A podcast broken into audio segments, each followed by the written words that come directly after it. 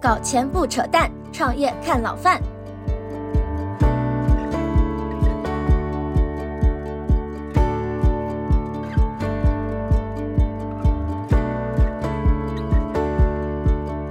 老范聊创业啊，今天来一位老朋友啊，姚凯飞，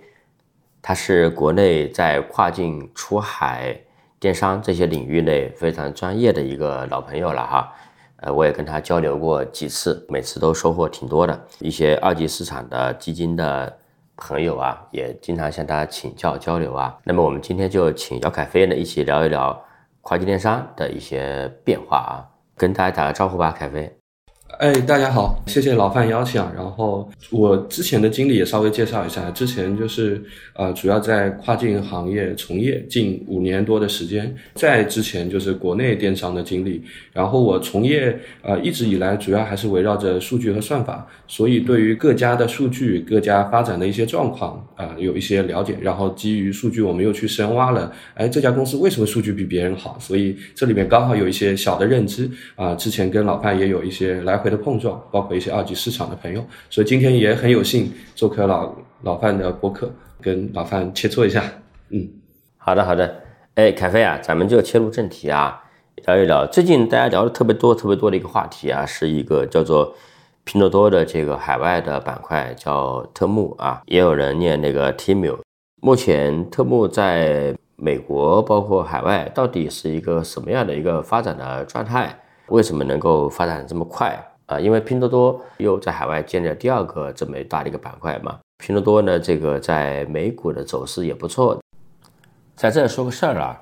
就老范创办的高瞻资本啊，联合老范聊创业这个节目，年底啊要办一次大的线下活动，在十一月二十二号杭州白马湖。我们的这个会呀，主题叫穿越消费新周期。老范自己呢有一个主题演讲，当然了，还邀请了很多老范投的。项目创始人，还有老范的好朋友小马宋，像老范投的啊，星球研究所、闪光少女思思啊，直男财经一整根、孙圈圈、时尚奶奶团、菠萝斑马、带娃的小鹿、算术初子、虚拟的威尔、西云异梦等等啊，一大批的项目的创始人啊，来做线下的一个交流分享啊，都自己人啊，可以好好聊一聊。那么想参加的朋友呢，可以加老范聊创业小助手的微信，就是老范聊创业小助手首字母小写啊，可以买票参加。我们的知识星球的用户呢和 VIP 社群用户啊，买票是有一个比较大的优惠的啊。具体情况大家可以问小助手就可以了。好的，这个会的事儿就说到这里了，咱们接着聊。对，这个也是老范提到一个特别有意思啊。我最近期跟二级市场的朋友聊的特别多，大家都发现，呃，拼多多，当然还有像瑞幸啊什么，票很少，就特别优质的票，然后发展非常稳健，在这个经济情环境下，嗯。那呃，我们去看一下具体的数字来说的话，啊，预估一年左右就能做到百亿美金了。那这个数字到到底代表了它做的多快？所以我们再去做一个横向类比的话，就是我们今天跑得特别快的一家公司啊，叫西印啊，它马上就要 IPO 了，最近在呃上市的整个过程中。然后这家公司我们去看它近一年的时间做到的 GMV 规模，就收入规模，它是一个电商平台。那啊，它做到了五百亿美金的年收入。然后第二个呢，我们去看它发展的历程，它其实发展了十二年。啊，一百亿美金是它花了接近十年，八到九年的时间，它才到做到这个规模。这个是你如果横向去看这个呃比较的话，那 t m u 确实是极快的，它花了一年的时间。而且我们今天去跟呃他们周边包括啊一些二级市场的朋友交流的时候，大家都有预期，明年它可能就能做到。啊，五百亿美金啊，五百亿美金是一个啊，今天马上要上市的市值啊，往九百亿或一千亿美金公司对标的一个规模。然后第二个，我们再去看一下啊，它今天发展速度为什么这么快啊？啊，我我们说到第一个，它烧钱。啊，那亏钱肯定会快嘛？那你补贴。那第二个就是啊，在这补贴背后，我们呃，如果用他们内部的一个词叫正确的烧钱。什么叫正确的烧钱？就是它的 U E 模型一直在变好。解释一下 U E 模型的话，叫我们单位经济模型，单位用户经济模型。意思就是我今天呃，我花了多少营销费啊，商品成本是多少啊，物流成本是多少，这些账全部算完以后，哎，这家公司优异为正的意思就是啊，我的利润为正了，我这家是一个正向经营的公司。所以我们在看啊，优异模型从去年九月份刚开始去做这个业务的时候，我们看到的结果是，哎，它亏损特别严重，可能百分百以上的亏损，到今天可能在已经在百分之二十以内了啊，这是一个非常优秀的数字，因为啊，这么多年其实很多电商平台都是呃游走在亏损边缘的，东南亚的虾皮电商就是就 C 下面的电商平台啊，它其实也是今年开始才慢慢盈利的啊，所以啊，这是一个非常优秀的数字，叫我们叫正确的烧钱。这背后有很多跟组织相关、跟啊团队认知相关的东西，这个我们后续可以跟老范在深度探讨的时候，我们再展开。明白？你觉得它为什么能够发展这么快呢？我觉得核心的一个点还是他选的国家特别好。第二个，当啊我们去看这个选择背后，还是团队的认知、组织的能力。那我们去做一个已经证明的例子去看，我们去看拼多多在国内。啊，买菜业务，它是一家年轻的公司，而我们当时对它定义是说，哎，它在微信体系下去跑出来的。那微信体系下跑的时候，当时我们看到的一个呃结论是说，哎，那这个是有红利，淘宝进不来，然后京东在啊低价这个板块可能比较弱，所以啊这个是有极大的天使的啊。那对于组织和认知能力，我们在买菜上看到的结果是啊，其他几个巨头也进来，像阿里啊，像京东啊，啊他们可能是自己做，又可能。投，但最后我们看到的结果是啊，多多跑出来，而且是第一名。我们去细看一下，就这家公司牛逼的地方吧。那一个是啊，我们今天看人效，人家在一点三到一点四万啊，应该没有破一点五万。你这个一点三万、一点四万、一点五万是什么意思？嗯，就整个公司雇佣的呃人员上来看，我们今天看这家公司在啊一点五万人以内啊，那。这个人效，我们去看它支撑了什么呢？支撑了第一个多多主站，呃，今年应该在两点八万亿啊人民币的 GMV 营收啊，主站啊加我们如果把其他的业务都加进来的话，可能整个营收可能接接近三万亿去了。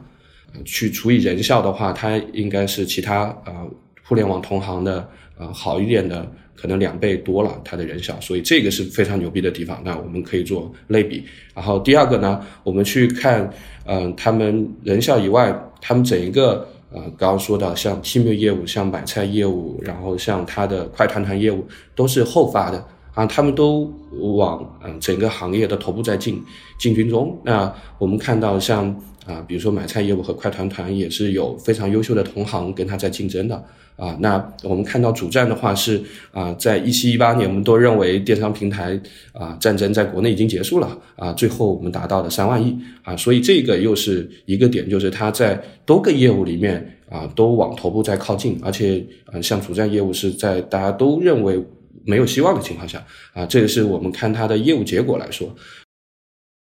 明白？那你觉得就目前来看啊，特木对于？和美国原来的那些，呃，不管是线下的还是线上的那些平台啊，和他们的竞争中的表现怎么样？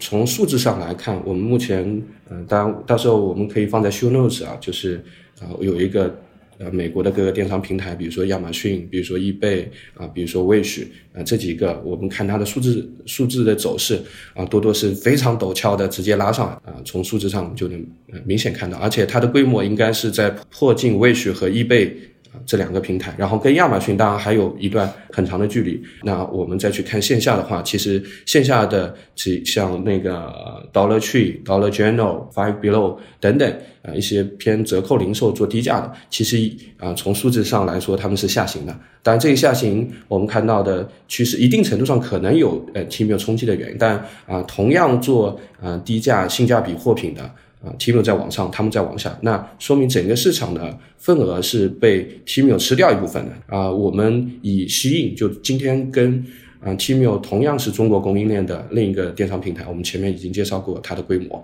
应该 tm 在今年的六七月份，从美国市场的规模来说，应该应该已经超过新了，从包裹数。来说，可能已经是虚应的两倍了，这个是非常牛逼的一个数字，就花了一年时间啊，所以这个可以做一个简单的类比。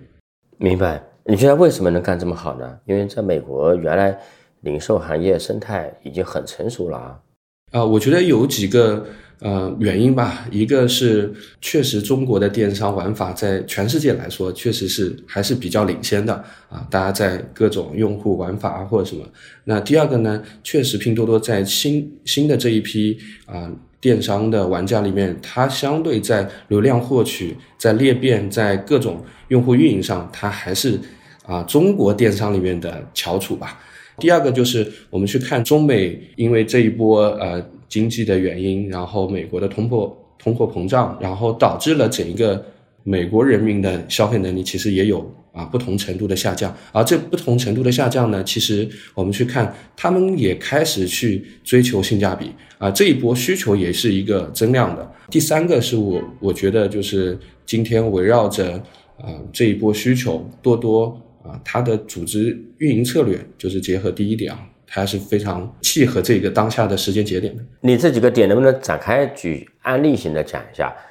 就是海外市场的认知，我们如果展开来看的话，就今天啊，拼多多对于比如说美国市场啊或者欧美市场啊，他认为呃整一个啊多快好省里面啊，就是我虽然是主打性价比，但区别于中国市场啊，我们是看到它是用啊比如说。啊，有一个好的底底线的啊，这一个好的底线，我们呃去看它具体业务模式上，它用了全托管的模式，这个是非常有别于其他的啊，在美国其他的玩家啊，全托管模模式，我们再去解释一下，就是啊，就是今天我们的商家啊，通过寄售的模式去啊，在前台售卖他的商品，然后寄售是指啊，字面意思就是我们的商家或供应商把他的货盘。啊，放到 Tmall 就拼多多的那个跨境平台啊，它的国内仓，比如说在东莞或清远这个地区，然后我们把货放进去以后，前端的到美国用户这边的运营，然后投放，然后以及物流履约、客服这些全部被 Tmall 收敛掉了。而这些啊，我觉得在整一个美国地区市场选择和运营策略的时候是非常重要的一个。呃，一个逻辑，要吃美国市场，就是亚马逊往下啊偏性价比的啊商品，而这一部分商品呢，其实你去看它要起盘的时候啊，对于电商平台而言，它是一个双边关系。啊，那我需要去有一定的商家，我才能去投放。有了呃用户以后，那我才能拉更多商家进来。因为商你没有用户的消费，你其实很难呃有更多的商家进来，因为他没有订单，你一天呃两单三单，对于这个平台的粘性它会非常低。好，那呃如果我要去拉动整一个供给，那我就天然会想到我去拉易贝的商家、微许的商家、亚马逊的商家。但对于这些商家而言呢，啊那。你这个电商平台上，其实啊，我需要降价，而我在亚马逊是绝对的大头。你是一个新平台的时候，我其实是很难啊搬上来的。所以这里面我们去看全托管，其实是一个非常好的模式，就是啊，我今天啊，对于你而言，你是低成本啊，可以快速上我这个平台，而它极大的释放了像我没有运运营能力和运营精力的商家。所以它第一个啊，我觉得它去吃美国市场呢，是啊，做了一个差异化的这种。啊，全托管的模式啊，那它释放了一波亚马逊原来你要降三啊三折或五折你进来才能卖，因为你的价格不合适，那你降价以后才合适。这时候我啊其实很没有意愿的，因为平台还没有那么大。那这一个我解决了，就是你反正就是有货就可以到我这边卖。然后第一波我们也看到，像一些库存尾货就直接上到了这样的一个。啊，平台上面去，所以我们看到，呃，第一个像全托管模式是一个非常优质的模式，而且它引入了，就今天它对于呃全托管它会带来什么好处呢？啊，第一个就是它的呃商品更可控了，因为你的货要进 Tmall 的仓，所以你一定会去做。啊，更严格的质检，就是你可以控到很好的货盘。这个也是我们今天看到，啊，我们跟他们呃小伙伴交流的时候，今天虾皮在欧洲，它其实把东南亚的货盘上翻到欧欧美去卖的时候，其实没有解决一个问题，就是东南亚用户的。啊，对于货品的要求其实是低于欧洲的，所以这一个好的需求是很难一下子去去建立。这也我们看到虾皮在欧洲后来撤退了啊，再去看全托管模式就很好的解决了这一个就是好的这个需求，而且啊，我们释放了用呃商家运营上的一些困难啊，所以这个是我们看到选择全托管模式进入这个市场，这是一个差异化的点。对，然后再细看我们呃去看它做投放啊，或者是做增长的时候，它其实把中国的啊，包括啊砍一刀，包括邀邀请送现金啊等等的模式，都在美国进行了二次尝试，而且我们看到啊它的效果特别好啊。我们再去讲一个特别有意思的例子，就是很多人问。哎，为什么 Tmall 从原来一分钱送到啊十美金，就是单件包邮，做到现在三十五美金都能啊客单做起来了啊？这个非常神奇，因为有很多虾皮的啊运营人员在欧洲，他们其实尝试过啊把客单往上做的时候，他们遇到了一个问题，就是啊他们客单往上做，它的订单量就下降特别明显，同时带来 GMV 下降，所以啊 TMI 做到了客单往上涨，GMV 不掉。啊，订单呃略下降的一个，那这个是非常非常关键的。为什么我说客单做上去非常关键？因为哦，这个就就涉及到一个呃，中国电商。在海外跟国内特别有差异的一个点就是物流成本。我们在国内可能一人民币啊，全国都可以送。这个呃，如果对电商行业了解，你在义乌或者在哪里，你的量一呃大了以后，这个成本其实极低的，你可以认为是一人民币啊。我们说小件。那我们去看在美国啊，你要中国跨境出去啊，这个成本啊，你少于比如说我们说特别小的件一件，你少于五美金，你在量大的时候都是不可能。所以啊，绝大情况下啊，像 Tmall 这种货又多的啊，它可能就已经往十美金甚至十美金以上。那具呃具体还要看包包裹大小啊，这个成本是极大的中国国内电商和跨境电商极大的一个差异。所以啊，这个成本占比其实是极高，而且它是降不下来的。如果降不下来的情况下，你的客单低，好，你就会出现一个问题，你可能你的物流成本会占占你的百分之五十。或者是百分之七十，如果你的客单低于十美金的话，那这个就游移模型就不行了啊。那我有一种做法，就是我把我的客单拉升，我的把我的客单拉到足够啊高，那这时候你的物流摊销就会下来。那我们就回到最最前面的那个问题，那是他怎么把物流啊这个摊销降下来，怎么把客单提上去啊？我们今天看到它的一个特别有意思，我在美国啊五月份的时候体验了一下啊我。打开 A P P 啊，我选了两个商品想下单啊，突然他弹了一个弹窗说，哎，这这里面现在这一批商品里面，你可以再买八件，你再买八件，凑足十件，你只要再付这八件里面的两件的商品，就十件里面只要付四件，那你反正你已经挑了两件了啊，那这时候呢，啊这些商品大概率它已经在仓库，然后第二个呢，这些商品是它啊。特别轻小的，我我看了一样，它其实你你真的加到包裹里面呢，你的包裹成本其实没上升，但因为你你八件连付了两件，所以你的呃客单价往上升了。我跟他们内部的人交流，他们说这个又一定程度上啊满足了用户的需求和让用户最后的预期不会太差。怎么解释呢？就用户收到货以后，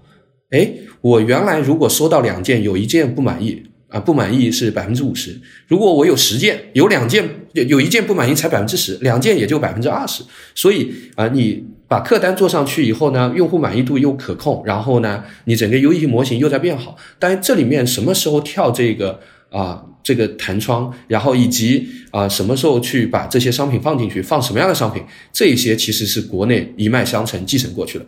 嗯，你觉得啊，就是他已经干到这一步了，他接下来？能干到什么程度？或者几年之后，呃，特木在美国零售里面会处于一个什么样的位置呢？嗯，这个我也跟很多朋友有过交流，包括各个电商平台，还有一些啊看零售电商行业的二级从业者。五五到十年的时间范围之内，它应该是全世界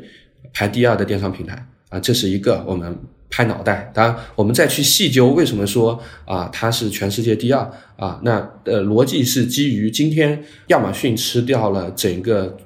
呃海外电商份额，可能十亿已经顶天了。但我们去看全世界用户人群来说啊，八十亿人里面还有呃六十五亿在中国以外啊，这六十五亿里面啊，类比于中国的四五六线啊，对性价比有需求的，对中国货有需求的，其实可能。还有三十亿啊，至少三十亿，因为特别贫贫苦的，我们确实啊，T M U 在五到十年之内也不一定能进去，因为基建不完善。那这个是我们觉得它的基本盘。而在我们前面论证的它的电商能力，它的的的就中国的这一波人，我觉得拼多多是啊比较有可能，或者是比较有代表性，能去吃到这个啊市场份额的，而且他们的战斗力啊，从现在团队的情况啊，核心团队保留情况来说，所以这个是我们论证的时候的一个偏啊感性维度的呃一个点。然后当然也有理性维度，我们今天去看这个是我们说全球市场，我们去看美国市场的话。啊，我们觉得做到百亿美金都问题不大，就是大几百亿都问题不大。但是我们觉得到千亿，这里还有一个考虑政治问题，就是呃，不管它冲击的是亚马逊，还是冲击的是线下零售，每一个这种上市公司或巨头背后一定会有一些财团，这会有一些政治博弈的啊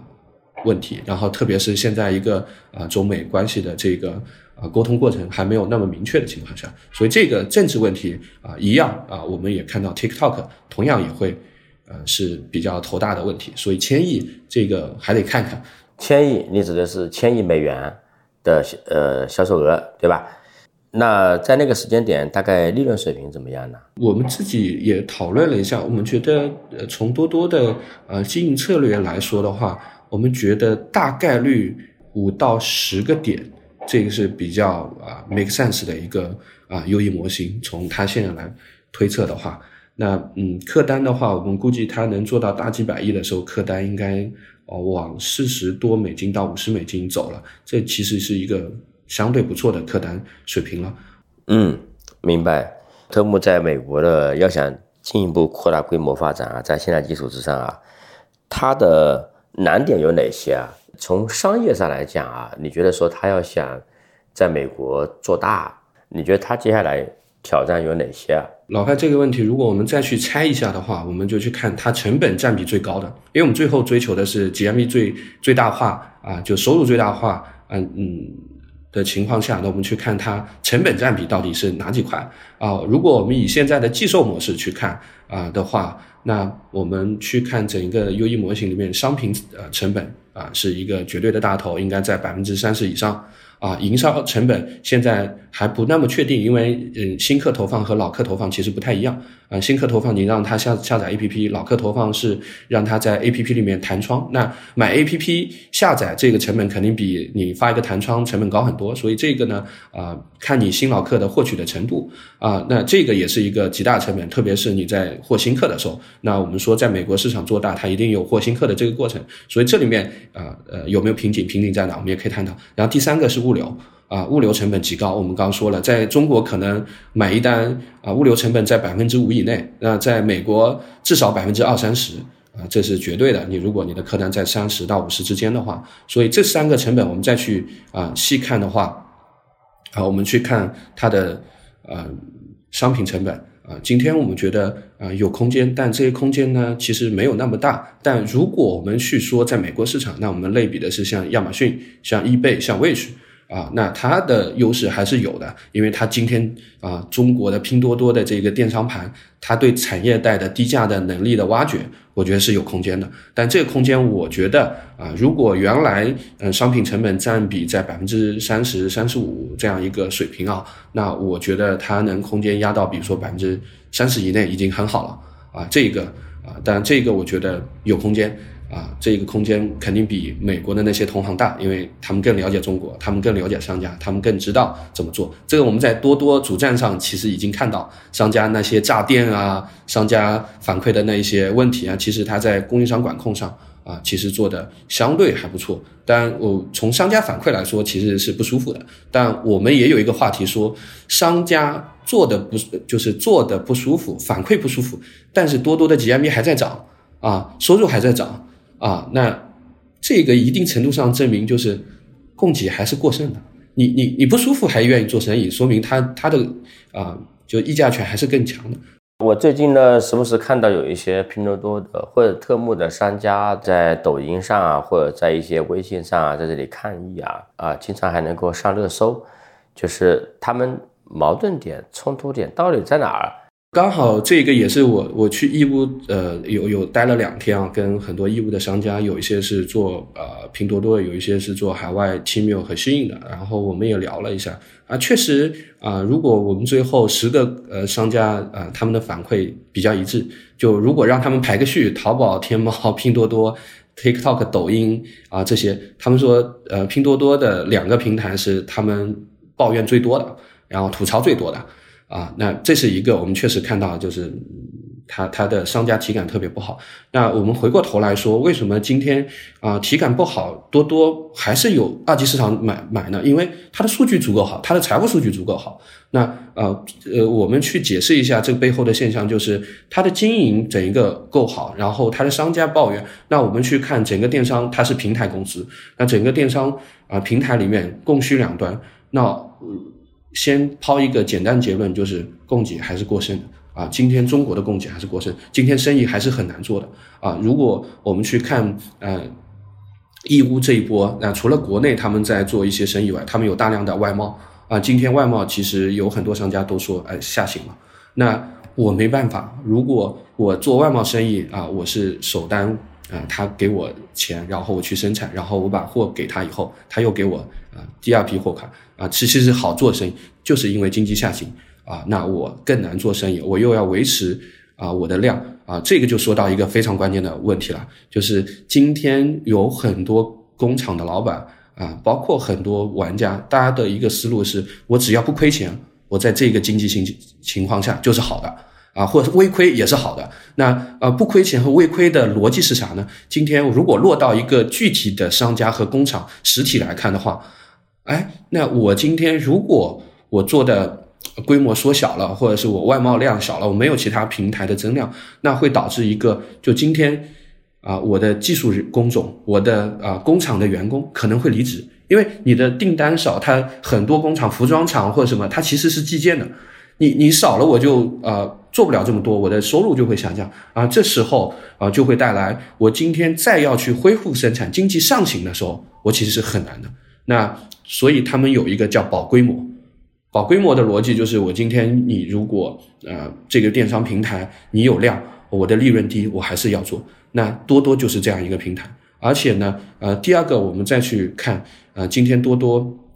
还推了一些啊比较面向于用户端的，比如说仅退款啊这些，其实对商家也是不友好。但但这一些最后商家还是认了，今天你这一个量还是足够大。啊，当然，我觉得长期来说，在下一个阶段，今天有抖音、有淘宝的低价的策略，我觉得对啊多多会有一些限制。如果没有这抖音的出现，我觉得商家会相对更痛苦一点，因为有其他商啊电商平台，他们去推出了更对商家更优质的啊一些政策啊，比如说呃像抖音，我比如说商品的佣金在部分的新的。啊，比如说货架电商，啊，商品卡里面其实它是不收的，就是我收更少的钱，我补贴给你，那商家会更加会倾向去做那个平台，对多多啊去做极致的对商家压榨啊做了一些控制，所以再回到我们整一个过程来说的话，那其他平台其实是有啊自走的，跟打车一样，我们都定一个高价，那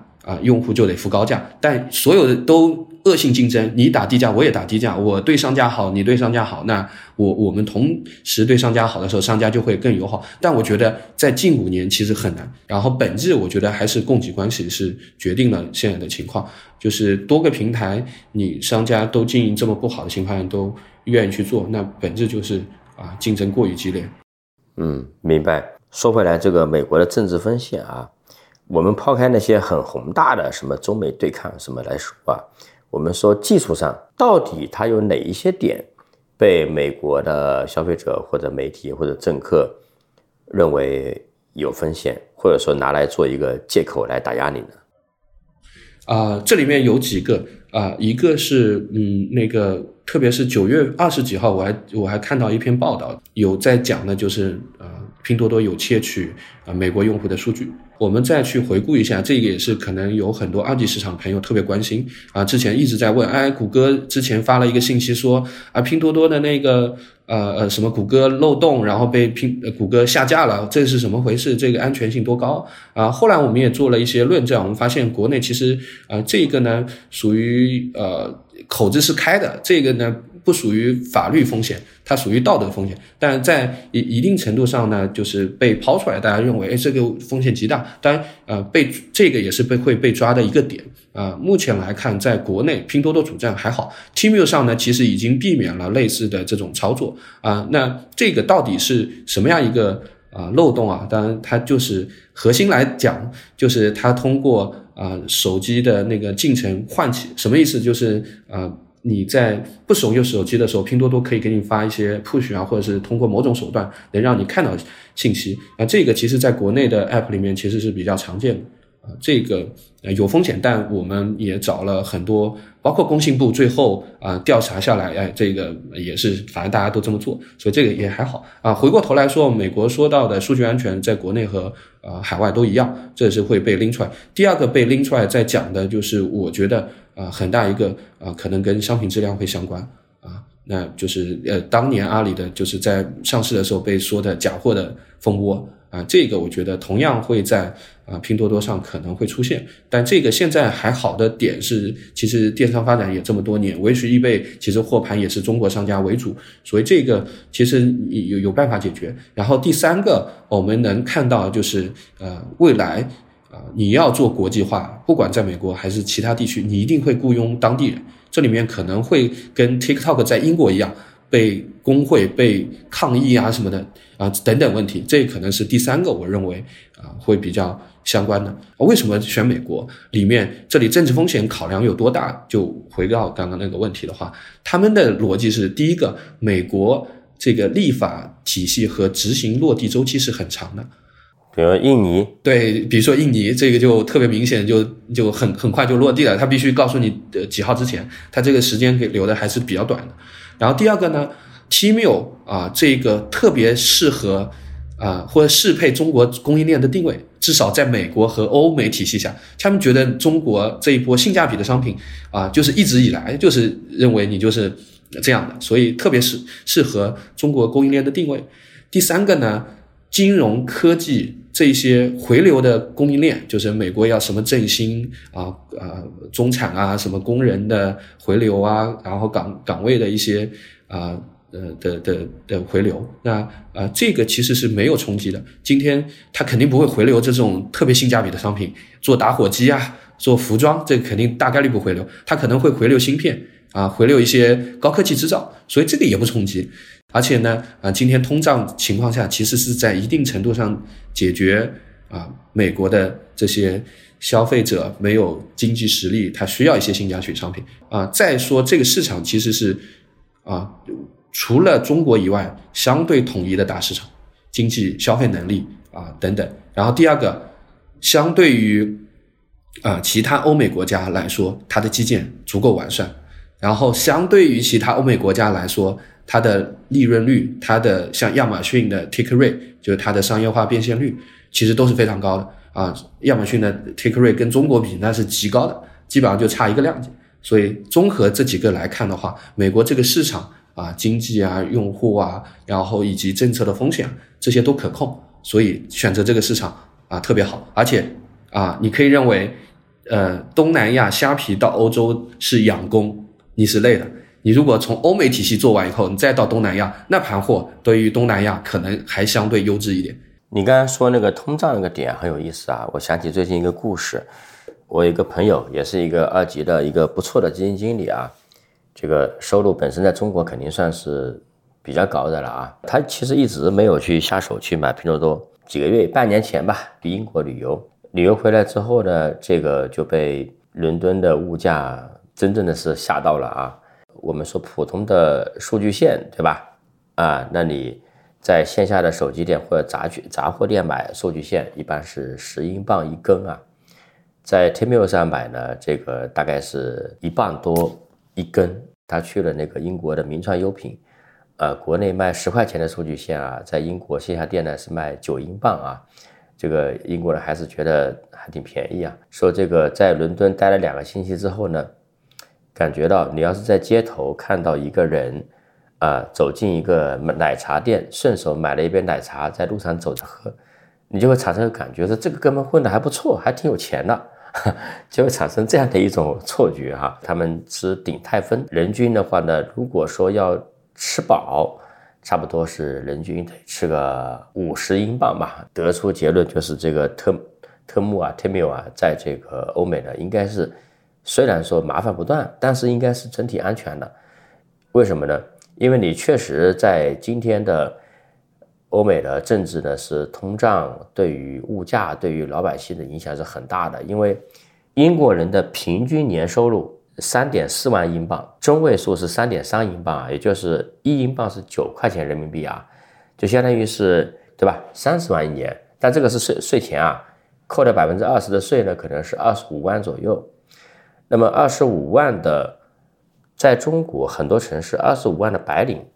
虽然现在也哭穷啊，其实生活品质是不错的，啊，但是呢，在那边的这个二十五万人民币收入的白领呢，活的是比较惨的啊，所以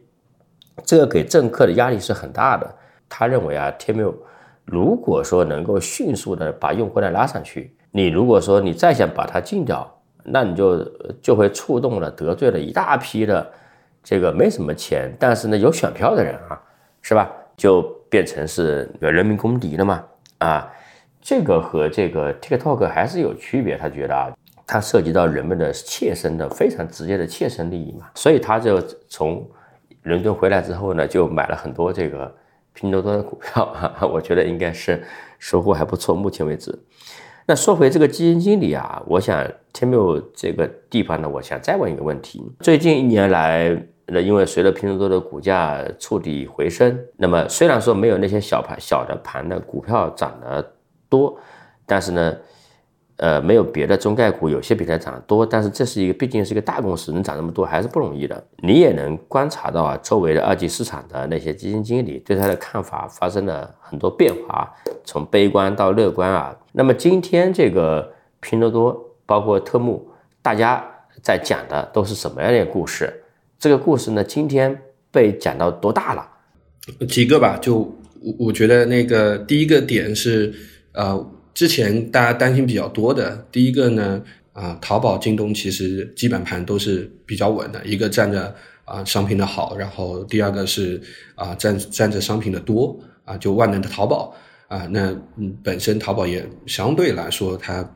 呃，做了这么多年，也没有说很老啊，这是一个，就是我们说其实有啊，同行的玩家其实也是比较大的。破除说他作为第三名，后来变成第二名，之前他可能在万亿水平或千亿水平的时候，大家觉得他不可能到万亿，那今天就被打脸，或者是就或者是啊，我们看到数字是第一个，他到达到了京东的水平，这是一个它的规模。第二个，它的收入就是 GMV 的规模已经年年 GMV 的规模达到京东，超过京东，并且在收入规模上，啊，它的变现效率上，啊，横向跟我们说具体数值来说，我们叫 take rate 商业化变现率啊，我们看阿里应该在呃四点几到接近五啊，拼多多也有五。那阿里要拆两个，一个是天猫，一个是淘宝。大家原来认为拼多多更像淘宝，不像天猫。然后呢，淘宝可能在二到三左右，而多多已经到五点几，绝对的商业化变现力是它的两倍。那这个再加它的人效结合起来，两个数据一看就破除了啊！你原来是老三，你可能很难就大而不倒嘛。前两家都是你的呃原，京东可能原来也比它大很多，后来到现在淘宝是你的二分之一，那。哇，这个数据就破除了第一个，就是你是老三，你是规模小，然后这个这个用户获取呃也很艰难，成本也高。好，这是第一个点。然后第二个数据安全的问题，就是被暴露的安说窃取用户隐私，Google 什么下架拼多多，当然它下架的是海外的拼多多，海外的拼多多不是 T 秒，就海外的那个拼多多的 APP 不是 T 秒。对，那等等，这个也是非常大家就是很多基金经理是怕有有暴雷风险。或者什么，就是虽然你这个票很好，很挣钱，但你一下子被下架了，那什么都没有。后来也破除了这个，就是工信部，哎，那最后有了这个以后，那他们的一些最后的结果，或者是说我们今天看就也没有下架，也没有什么，那它是正常经营的，那这个也被破除掉了，就数据安全就是暴雷风险。然后第三个就是大家觉得对商家什么啊什么什么呃诈骗啊，什么让你什么。呃，仅退款就是货也不退给你，就直接退用户。这些商家特别不好，反馈特别差的那些，觉得这个你不站在商家这边，你你两端，那你不站一边的话，另一端其实也服务不好啊。最后我们现在看到的情况下，它的 take rate 就它的商业化变现率，它在商家那收到的钱还是在变多，商家还是在投广告，然后整个 GMV 还在涨。那最后，我们再结合我们商家的一些调研，发现，哎，整个中国供应链还是过剩太明显了，就没地方做生意，那只能在上面做生意。所以就是供需关系里面，商家就是弱势那一方，商家就现在在这个经济环境下，所以这几个破除以后呢，我发我们再去看整一个这几个 Q 的增速啊，再横向对比，我们再去看横向增速的时候，啊，其他都是比如说不增长或者是微增长，它还是大幅增长。啊，别人可能百分之几，它是百分之三十五十增长，而且它的规模是绝对体量到第二名的这个水平的情况下，啊，收入收入的情况增长，所以这些核心的数据就是几个都被破除掉，并且数据还是这么稳健，所以我们看到啊，绝少数的几个很好的票，大家都在看，对，然后呃，现在也有嗯，还有一部波就是老范说的不赞同的啊，不赞同有几个点，第一个啊，抖音。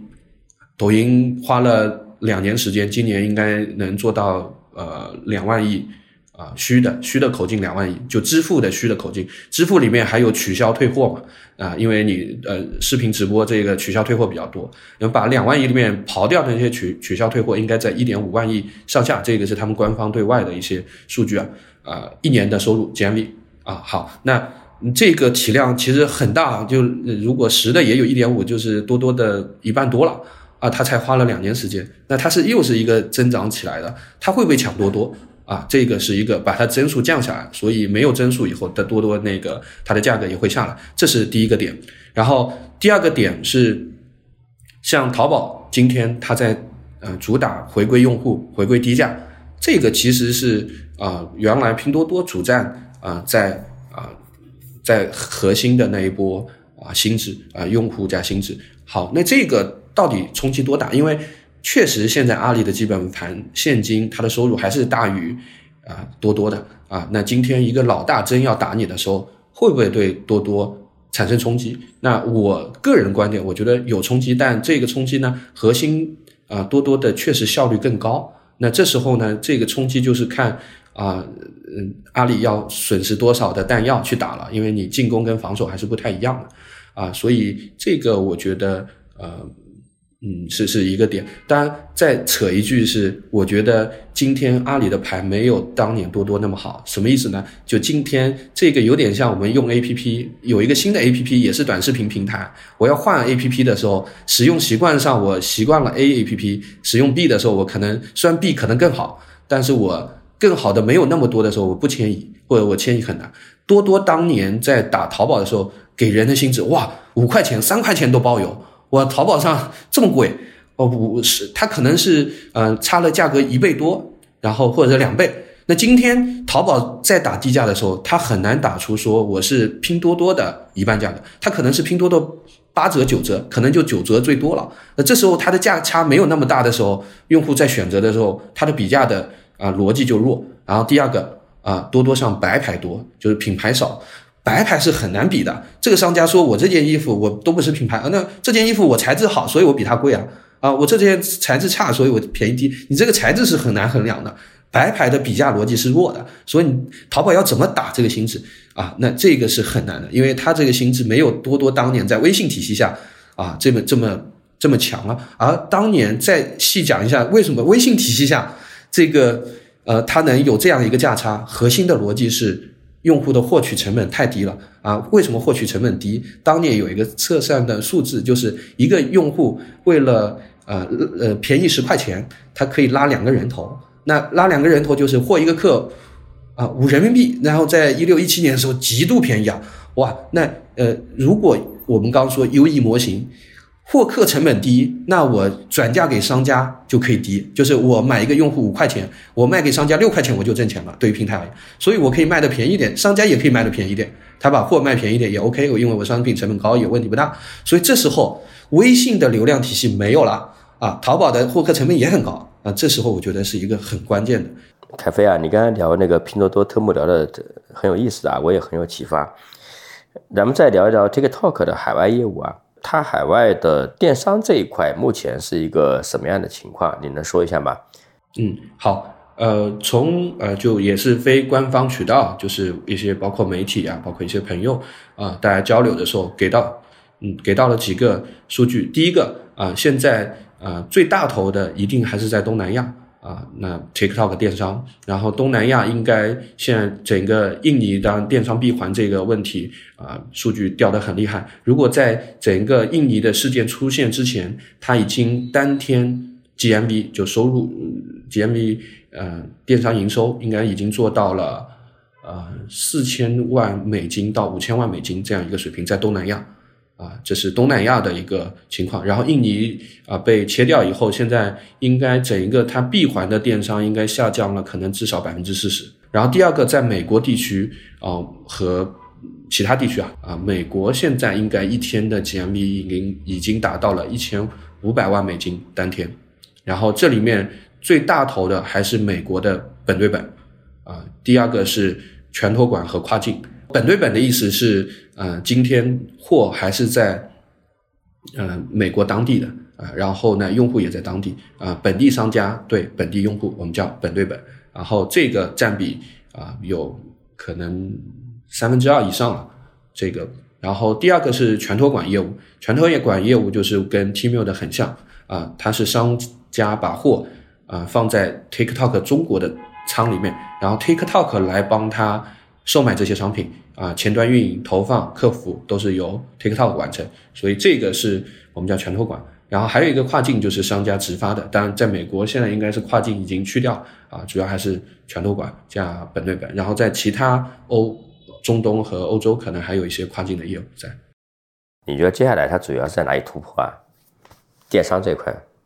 呃，目前来说，东南亚肯定会呃相对。啊，艰难一点啊！这个核心的呃点是说，今天印尼啊开开启了一个叫我们叫潘多拉盒子啊，印尼的政府的选举，它啊明年要选举的情况下啊，它又因为可能需要有一些财务支持或者什么，印尼在没有解决的情况下。啊，我觉得增速可能会放缓，他们的投入也会下降，他们优先会去解决政府问题。所以，如果有一些小伙伴在看东南亚 TikTok 的机会，这里面一定要注意。确实，我也呃访谈了一些 TikTok 在印尼的商家啊，很受伤。非常受伤，啥意思呢？就是印尼是也叫本对本，就你货要到当地才能卖。当然，这个跟印尼政府的政策有关。他说你跨境进来再倾销，你如果是我本地的商家卖这波货呢，你你这个可以。好，那政策限制了 TikTok，包括虾皮啊、Lazada 都是本对本为主，或者九十五以上吧，九十九以上。啊，本对本呢，那有很多商家要在 TikTok 上卖，他的货就得背到当地，就导致了今这一波 TikTok 被封以后，有很多商家，比如说服装什么在当地，而这一波货呢，原来在直播在卖的，现在卖不掉了，好怎么办呢？我去虾皮、Lazada 这些啊，在印尼也很大的电商平台售卖，但出现了一个问题，就是跟国内一样，我们发现抖音电商或内容电商跟货架电商的货盘其实有时候是不匹配的。不一致的，有可能货架电商卖的好的，在内容卖的不好，或者反过来，所以有很多商家现在就是货到当地卖不出去了。当然，这这也引申出来。就美国会不会有这样的风险？万一美国政府说给一些禁令啊，或者怎么，那这个商家是一定要注意的。这也是我们看到今天有一些商家在入局啊，在入局美国。因为啊，回答老范的第二个问题的时候，就是增速在哪里非常快。我们说说东南亚可能会受限，在美国特别快。而且我们现在看到了哦，大家说 TikTok 是一个。特别红利的机会，因为我们看到数据是，呃呃，再补充一个数据是在呃半年前啊，在美国的数据可能现在的三分之一都不到啊，那它增速确实是非常快的。而在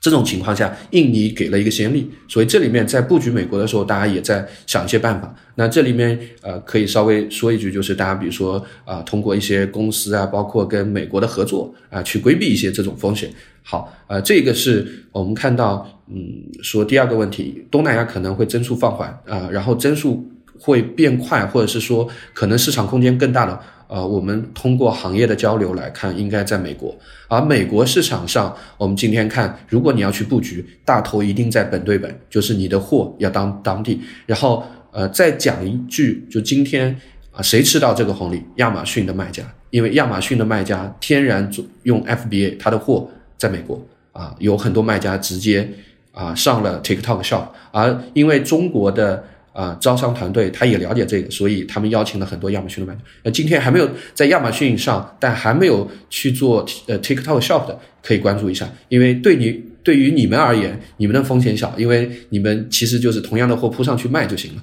找到一些流量，找到一些 KOL，然后从呃 TikTok 内部给到的一些策略，包括他们人员的招聘，也能看到在美国应该是会放非常大的精力。你刚才说他在美国目前多大量来着？呃，单天应该已经快一千五百万美金。这个增速怎么样呢？呃，增速我们说半年以前它应该在三分之一的规模，就是可能五百万美金都不到。对，所以还是非常快。而且黑五我听到一些呃媒体呃的数据是说，应该可以做到三千万美金一天，就翻一倍。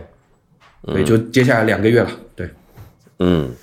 那我们再聊一下这个呃出海的供应商或者说品牌的玩家来看啊，就帮我们看一看这个各个出海的品类的全景。这里我插一句啊，有的听众还不知道，我们节目是有听友群的，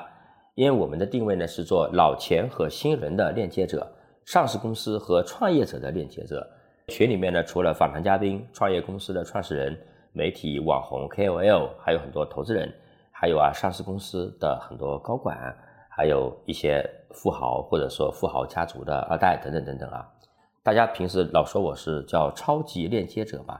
啊，因为人生的大部分的机遇啊，其实是来自于链接的。加入方式可以看一下节目详情页面，或者呢，微信搜索“老范聊创业小助手”的这一串字的首字母小写，小助手会拉你进群，在群里面呢，可以比较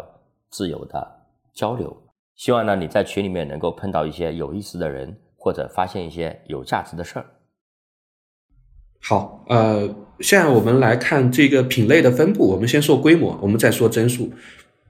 绝对的规模最大的还是服装啊，服装今天中国还是呃全世界服装的一个大出口。然后服装里面女装占绝对大头，其次是童装啊，然后再其次是男装啊，这是服装里面的。然后再把鞋和包，鞋服包可以呃很多电商平台或者很多做商家他们会放到一块儿啊，这三个加起来啊，如果看绝对比例的话，应该在四十以上到五十。如果 B to C 去看。啊，这是绝对大头的。然后第二部分是啊，我们去看三 C 电子类的家居用品啊，有有小家居也有大家居，Home 类的呃和大家居的呃，那我们今天看到这一部分的份额应该在十五到二十左右，所以这几个加起来已经已经到五六十了啊。今天增速来说，服装的增速有，但没有那么大啊。就鞋服包其实是比较稳的呃增速，那最大的增速来源于哪里呢？Home。Home 这个品类，这个也补充一个老范前面说到呃英国的那个事情啊，我在美国线下看了一下，啊数据线十九点九美金，手机壳十九点九美金等等啊，其实这一波货因为 Tmall 的出现，哇那个就是价格都到一美金两美金啊，这一波货是特别增量，而原来为什么这一波货不好卖？因为第一个这波货你在亚马逊上，亚马逊是也做高客单的，你做这么低也不行，你的物流配送也不行。好，那你你你在其他平台也不好卖，然后呢，线下又呃线下这么贵的原因就是你线上没有嘛，线上没有那么便宜，所以这是原来非常增量，Tmall 打了一波这个空间，所以这一波增量特别大。我我们看第一大品类，Tmall 的第一大品类是 Home，啊，第二大现在开始起来是呃女装。你说第一大品类 Home 里面包括什么东西啊？包括哪些？细分一点的啊，对，细分一点的，比如说手机壳、数据线、指甲刀，十美金以下的这一波增量特别大，因为十美金以下以前做平台也做不了，自己做独立站也做不了，因为做独立站你投个广告都支撑不了，你卖个手机壳。这前两年啊，大家很多人在说我们出海的东西里边呢，很多是会去做品牌化。你觉得这个观点这几年下来，现实中落地的怎么样呢？就是确实啊，近三年的时间，有很多卖家在尝试做这个品牌的事情，往品牌这个方向做。然后最典型的例子就是独立站啊，我们叫 DTC（Director to Customer），就是直连消费者。啊，那通过独立站的意思是你自己建一个网站，然后用户可以到你的网站直接来下单啊，这个跟西印啊很像，或者你自己做 APP，好，这是一个，就是大家都想那做这个的逻辑，一定程度上就是我想往品牌做嘛，因为你如果做独立站不做品牌，那你你你你强调的是装了以后 APP 以后它有复购。哎，那品牌就是代表着跟复购是比较相关、正相关的一个概念啊。但是呢，呃，这一波尝试下来，我们看到的结果就是确实跑得不太好。有很多当年啊，因为吸引的出现，哇，女装出现了一个绝对的领头羊啊，到到五百亿、一千亿估值啊，那一波投资人进去，然后投到现在，我们看到的结局是说，今天跑出来的不多啊，跑得特别好的也不多。那反而是那些跑得好的，我举几个例子。第一个像 Shein，，它是十应该是十年以上的公司了，啊，Lily Silk 做丝绸的，卖两百一百到两百美金的，我们算一定品牌吧。呃，西印还算偏品类或渠道品牌啊。那个 Lily Silk 是真的是单单的这种商品品牌特别强的，嗯，一百到两百美金，在我们看来肯定算高高客单了，一件衣服啊。那他是做丝绸的，他算是做出来，而他这家公司也是做了应该至少八年的公司，啊，那这一波里面新的，比如说，嗯，我们之前看到拿到很多钱的，大家都还在探索中，啊，整一个 U E 模型也还没那么好，但我觉得整一个时间区间还是需要拉长的，啊，回过头来我们再去看，啊，今天在中国已经立住脚的有哪些呢？啊，大疆、安克，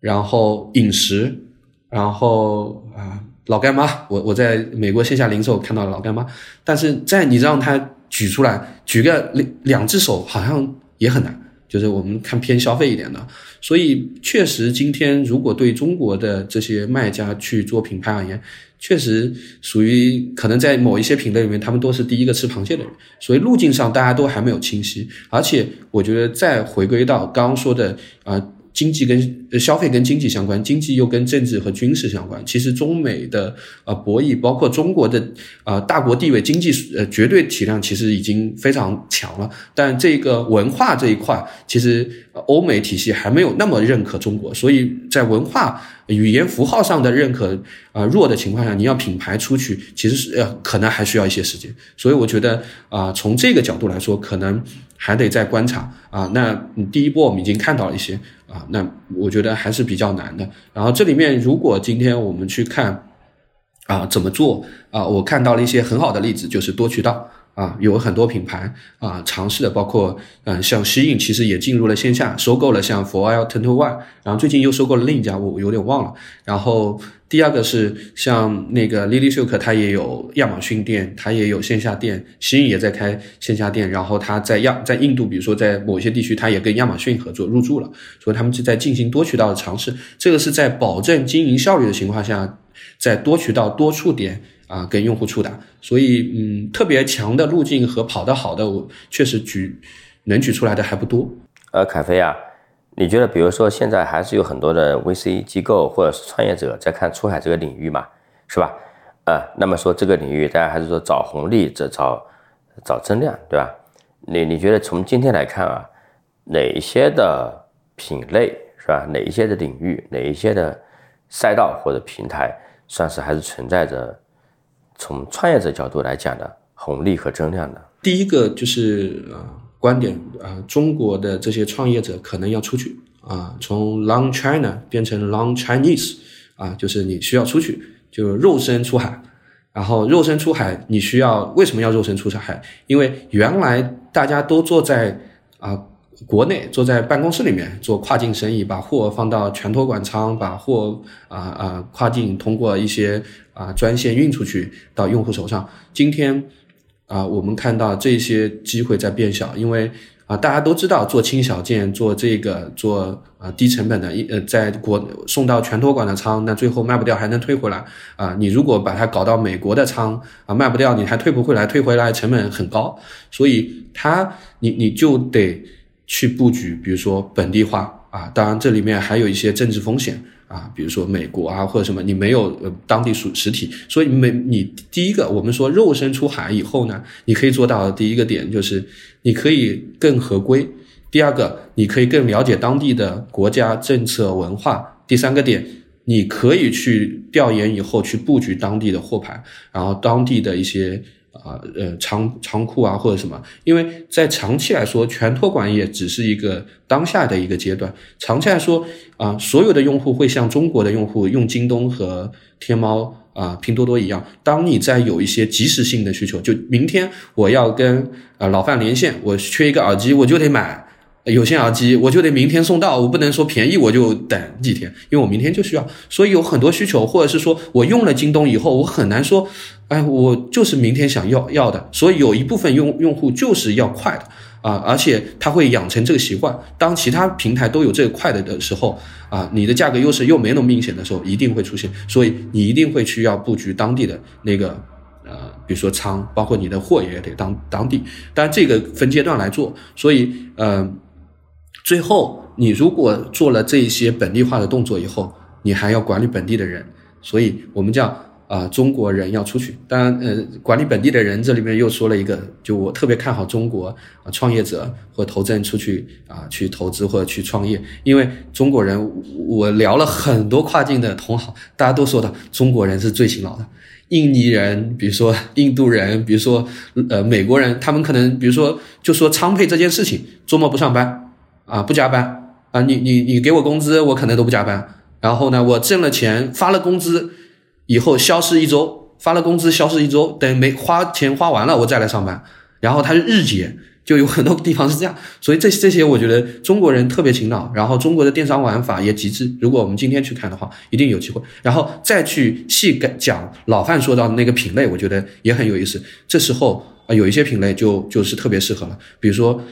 带电的。粉末、液体、大件啊，那呃这些其实是航空舰运不了的，你得海运。海运呢，你就不没法，你没有前面的那些布局，你是没法做的。所以这个也对你有更多的要求。当然，它对你有资金要求，对你选品更高的要求。你选不好，运过去卖不掉。那这个选品的要求对你就是要对当地市场要了解，所以它更综合，但一定会有机会。我觉得中国人出去一定有机会。然后这些品还出去的特别少，这些品类。啊，肯定有机会。比如说大件里面，我举一个例子，带电的，比如说啊，有一些充电宝啊，或者是其他的。那呃，大件里面，自行车啊，呃，或者是摩托车，或者是什么？那你你有没有呃机会在当地做布局啊？等等。所以品类上，我觉得这些可以往这些方向，因为轻小容易，在国内坐在办公室你都能做的，有一堆人在做了。呃，凯飞啊，然后呢，还有一个上市公司啊，也是很多人关注的，就是 C 啊。就是在美股上市，然后呢，前两年很多很多人追捧，啊，认为这是小亚马逊，是吧？你对这公司有什么一些你的一些观察和看法啊？好，对，我我们可以先介绍一下，就是 C C Group 这个啊，就是上市公司啊。我们去看这家公司，其实有几大业务，一个呃比较大的业务是电商啊，第二大业务是游戏啊，第三大业务是金融。当然还衍生出来了其他的，比如说外卖配送啊，或者其他的业务，但这三大业务是最核心的。这家公司起家于游戏啊，其实是拿了腾讯的啊，其实在比如说东南亚的代理权，他去做了像吃鸡啊什么等等啊。到后面游戏公司发现哎的对用户足够了解以后，也因为中国电商的发展啊，他去延伸了虾皮业务。啊，到后面啊，也因为电商业务跟嗯淘宝跟支付宝的关系啊，类似，它延伸了它的金融业务。然后哦，我们去看啊，这家公司背后的创始人的话，其实是特别带有中国啊背景的，在中国上学，后来去啊新加坡留学或者美国留学，然后在新加坡创业啊，所以啊这家公司是对中国的电商也是足够了解啊，在啊应该是一五年左右，它的。啊，去创立了这个电商这个业务，啊，那我们今天再去看这家公司的时候，呃，就因为上市公司二级市场会去关心它的啊经营状况啊，游戏这个业务呢其实是相对稳，大家一直在关心的是它的电商业务啊，因为电商业务相对是比比较不太稳的啊，那这里面也不太稳来源于两个点，第一个我们前面聊到 TikTok 在东南亚的这个发展啊，在没有印尼事件之前，它是发展极快。啊，它已经应该快到第二名或者第二、第三名的这个水平，所以啊，长期来说会不会对啊虾皮有冲击？这也回到了很多人问过我的问题，包括啊，可能一些竞对说抖音对多拼多多有多大冲击？这个被翻译成 C Group 面临的问题，就是二级市场的那些投资人问他们，哎，TikTok 对你们虾皮有多少冲击？所以这是一个我们特别要关心和需要去。去去看它多大影响？那这一波就是回到印尼这个呃影视政呃印印尼的这个呃禁令啊，这个我们去看解读下来就是对虾皮有多大红利？因为它不能在 TikTok 里面买东西了，那虾皮是不是吃到红利了？好，这个有多大需要去关注？第二个，Tmall 其实前两个月已经进入了东南亚的，像菲律宾和马来。对虾皮有多大冲击？这个又是第二个关心。我们先讲第一个点啊，我们觉得现在呃，我们了解到啊，数据来说，TikTok 因为在印尼的世界啊，对整个虾皮的数据影响有有正呃正向影响，但它的增量还没有那么大啊。核心的几个原因，第一个呃，我们发现有很多用户在 TikTok 的店铺下就是啊卖货的链接呃直播或短视频下面反馈，哎我。没有在虾皮上买过货，或者是我对虾皮不熟悉啊，这个是说明 TikTok 当年吃掉的在东南亚的，其实有一部分是增量的啊，呃，虾皮、拉扎达这一些其实啊没有被强调太多的存量，这是第一个点。然后第，所以在虾皮上体现出来有增量，但增量没有那么大。然后第二个呢，呃，我们去看，其实虾皮的直播其实也是近啊。就是就发展的时间周期没有那么长，然后也是近两个月，其实是大力在做它的那个 live，所以直播啊其实承接的比较少啊。那为什么说直播是承接？因为 TikTok 上面大量是通过直播引导的这种电商成交，用户习惯在这上面，所以这个啊带来的它相对的正向影响有，但不多。所以我们看它的股价其实有个百分之应该二三十，在当时啊有一个体现。那后面就比较平了啊，这是一个我们看到。然后第二个就 Tmall 对虾皮的冲击到底有多大？这也其实是大家关心，因为啊，虾皮其实跟中国的的的关系、货盘的关系，或者当然虽然虾皮的本对本很大，但是我们看在东南亚做本对本生意里面也有大量的华人啊，所以这里面有一几个核心关键的问题啊。第一个，虾皮的本对本。啊，占比百分之九十五以上，这九十五以上里面有多少是中国的货过去，是华人通过贸易过去再售卖，这是关键。因为如果货盘很接近，那说明 Tmall 做跨境业务或者是进去的时候，他去开展本对本，他其实有抓手，他可以快速去吃量。然后第二个啊，这波啊货里面 Tmall 有多快？去做本对本，因为今天东南亚其实跟其他国家一样，它的跨境限制非常严格，其实有很多是啊，它需要本对本，而这个货啊，本对本呃的货背后的商家其实它有各种灰关，灰关的意思就是低报，低报以后呢，其实它就可以啊在价格上有优势，而对于 Tmall 这个上市公司而言，它肯定要合规，这时这时候 Tmall 的价格优势就会弱啊，那这是第二个点啊。Tmall 有多快去做本对本？那我们现在看到的结论，今年或明年上半年会不会那么快啊？这背后也有 TikTok 的因素，因为 TikTok 在当地被政府这么啊呃管了一下以后，那 Team 也会去考虑这个政治风险，所以这个又是啊另一个点。所以回过头来说，今天啊虾皮的价格确实还 OK，然后呢增速也也上来一些，但是呢，嗯，我觉得空间还要再看。啊，没有那么大了。然后第二个，Tmall 对它的负向影响有多大？我觉得短期至少半年之内应该还好，至少到明年六月之前，我觉得都还好。明年六月之后要看 Tmall 在其他国家打仗的情况，以及对这个市场的情了解情况。我目前看到 Tmall 除了美国以外，美国和欧洲以外，大头在拉美啊，墨西哥可能已经成为了 Tmall 第二大的市场，然后吸引啊。巴西应该是它流量最大的市场，墨西哥应该排第三，所以拉美可能又成为了一个啊竞争足够激烈。当然插一句，就是为什么拉美有有这样的机会啊？离中国特别远啊，华人少，然后货又贵，所以华人到最远的地方去做生意啊，付出一些成本，这那边机会可能也有。好的，好的，感谢感谢啊！今天跟凯凯飞聊了很多出海的事儿了，很有启发。反正老范聊创业的这个节目啊，还有我们的社群。啊，也经常组织一些的这个交流，包括线下的一些活动啊，交流都会跟大家开放报名啊。那个也希望呢，大家能够在一起多交朋友啊，都能够多一起多交流，获取有价值的信息和一些机会吧啊。对，感谢老范的邀请，然后未来跟老范也会在跨境上有一些交流，然后以及老范的线下活动，如果有跨境相关的，到时候。啊，也来支持老范啊，跟大家啊一面对面做一些交流。好的，今天的节目就到这里，感谢大家的收听。同时，我们也特意为喜爱老范聊创业的听众朋友们开启了听友群计划，欢迎对创业感兴趣、想认识更多创业者的听众朋友们加入。具体加入方式可点击单集节目介绍查看。我们下期再见。